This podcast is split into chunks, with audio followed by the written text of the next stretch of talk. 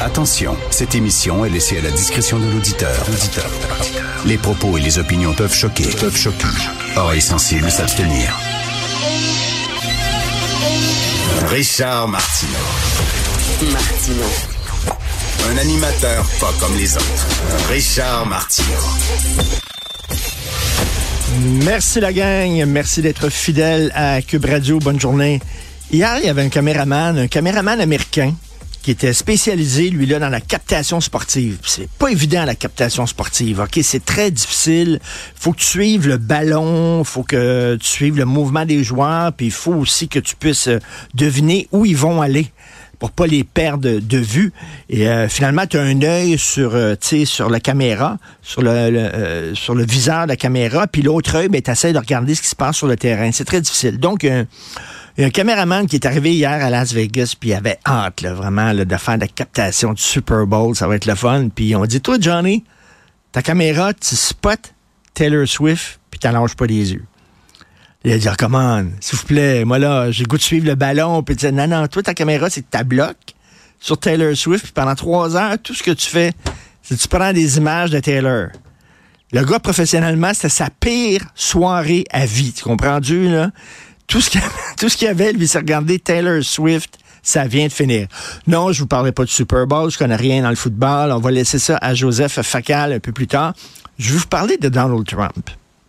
Vous savez que je suis pas un fan de Donald Trump, loin de là, et je crois que s'il revient à la présidence des États-Unis, ça va être une catastrophe. C'est de la graine de dictateur. Ceux qui m'écoutent, vous le savez que je ne le porte pas dans mon cœur. Sauf que là, il y a eu des, il y a eu des propos sur l'OTAN. Et là, tout le monde capote. Tout le monde capote partout en disant c'est épouvantable. Je suis tout seul à trouver que ben, c'était pas si pire que ça, ce qu'il disait. Ça avait même un peu un fond de vérité. On va en parler un peu plus tard avec Luc La Liberté. J'ai hâte de voir si Luc partage mon point de vue. Mais tu sais, je suis pas un fan de Donald Trump, je suis pas un fan, mais tu sais, quand il dit aux mauvais payeurs de l'OTAN, ceux qui acquittent pas leurs factures, parce que quand tu es membre de l'OTAN, ben, tu dois payer X par année. Puis lui, il a dit aux mauvais payeurs, ben, si vous payez pas, parce que l'OTAN, c'est comme une police d'assurance, correct, là? Tu payes, puis si jamais il y a un pays qui euh, t'envahit ou qui t'attaque, les autres membres de l'OTAN doivent obligatoirement te venir en aide. C'est une police d'assurance. Donald Trump, ce qu'il a dit aux mauvais payeurs, il a dit, ben là, si vous payez pas euh, ce que ça vous coûte d'être membre de l'OTAN, commencez pas à chialer après ça si la Russie vous envahit, puis pleurer, puis tout ça. Moi, à la, limite, je comprends euh, Poutine de vous envahir, à la limite, vous êtes un mauvais payeur. Tu sais, c'est comme si... Il y en a que leur maison prennent en feu, puis ils perdent tout, puis il n'y avait pas d'assurance. Mais tu sais, c'est comme tu dis, mais je m'excuse, mais tu n'avais pas d'assurance. Après ça, va pas pleurer si ta maison, euh, tu t'as tout perdu. Paye ton assurance. Si tu payes pas ton assurance, ben t'es pas assuré. C'est ce qu'il a dit dans des mots effectivement très Trump, là, dans des gros mots, mais je trouve que quelque part, il avait raison. Les gens qui veulent pas payer euh, leur plein prix pour faire partie de l'OTAN, puis après ça, quand il arrive de quoi, bouhou, venez à mon secours. Ben, je m'excuse, mais T'as pas payé ton chèque, t'as pas envoyé ton chèque dans le mal. C'est tout ce qu'il disait. Je ne comprends pas le houpla autour de ça. Mais peut-être que, écoute, peut-être que Luc euh, La Liberté, lui, euh, va me remettre dans le droit chemin. Quand on aime beaucoup, beaucoup, beaucoup un film, on veut que les gens aillent le voir. hein. Et euh, il y a un film français qui joue actuellement seulement dans deux cinémas dans la région de Montréal. Je ne sais pas s'il est à Québec, je ne sais pas s'il est dans d'autres régions. C'est de plus en plus difficile de voir des films français dans nos salles parce que ce sont surtout les films américains qui occupent toutes les salles, malheureusement.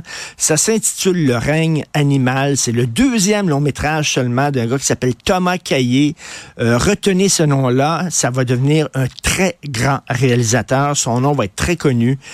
Ça se passe dans un avenir rapproché et euh, les, euh, les gens mutent et se transforment en animaux. Il y a des gens qui se transforment en oiseaux, d'autres qui se transforment en poissons, euh, d'autres en chats, etc. Et c'est un film extrêmement émouvant avec Romain Duris sur, entre autres, l'adolescence. C'est l'histoire d'un père qui voit son fils en train de se transformer. J'ai un fils de 15 ans, moi. Et euh, il devient, il, est adolescent, puis le poil, il pousse de partout. Là. Veut dire, vraiment, ses, ses jambes, c'est comme les jambes d'un ours, du gros poil noir. puis sa voix est en train de changer, il est en train, il grandit, il mute. Je le vois de jour en jour se transformer en quelqu'un d'autre. Et à un moment donné, il va quitter le, le nid familial, il va partir, vivre dans la jungle qu'est notre monde. C'est un peu ça, c'est une métaphore là-dessus. C'est une métaphore sur ton enfant qui se transforme et il faut que tu acceptes qu'il se transforme puis il faut que tu le laisses aller. Je le dis souvent, la job de parent, c'est extrêmement difficile. Hein.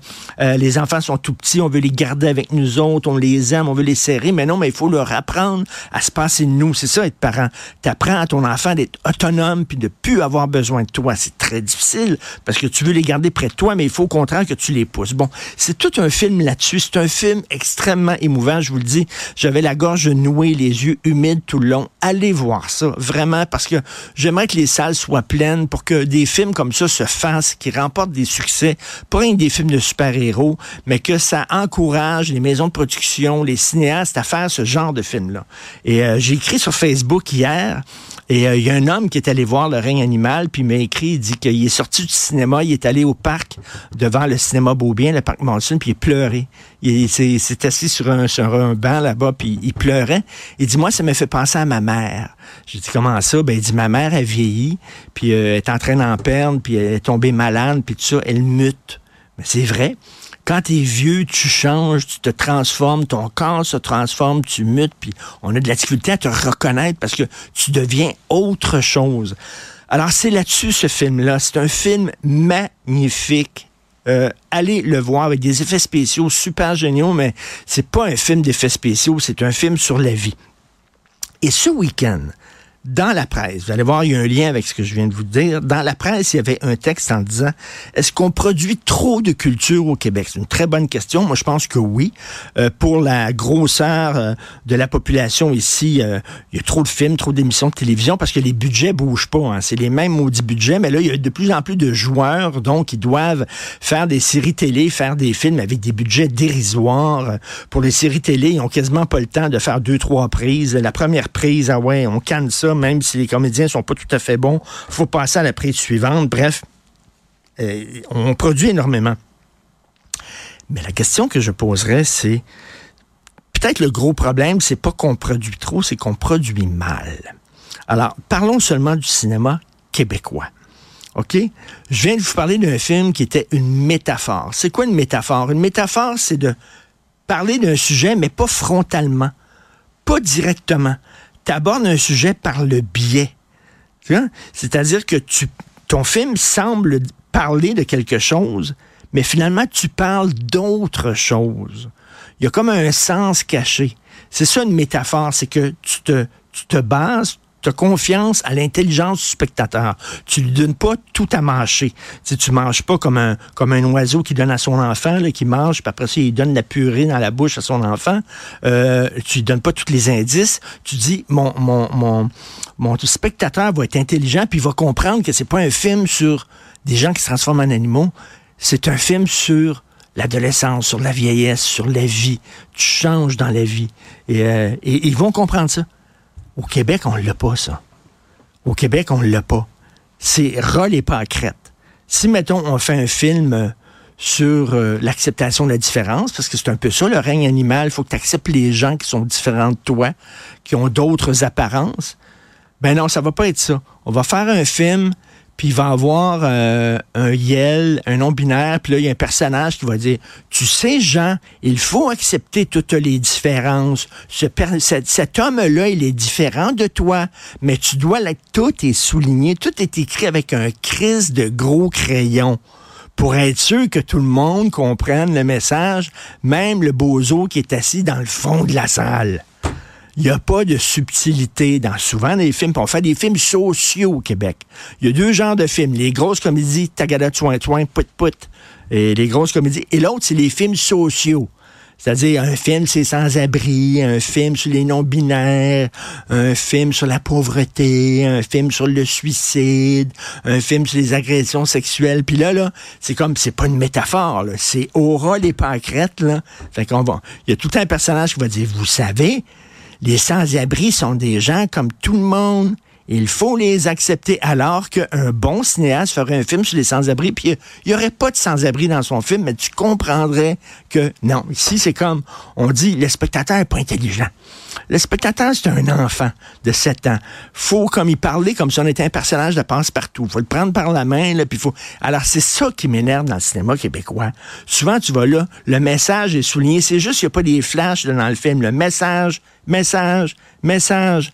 Alors, Le règne animal est un film sur l'adolescence. Il n'y a personne qui arrive en disant Tu sais, mon fils change. Il est adolescent. Alors, il est en train de muter.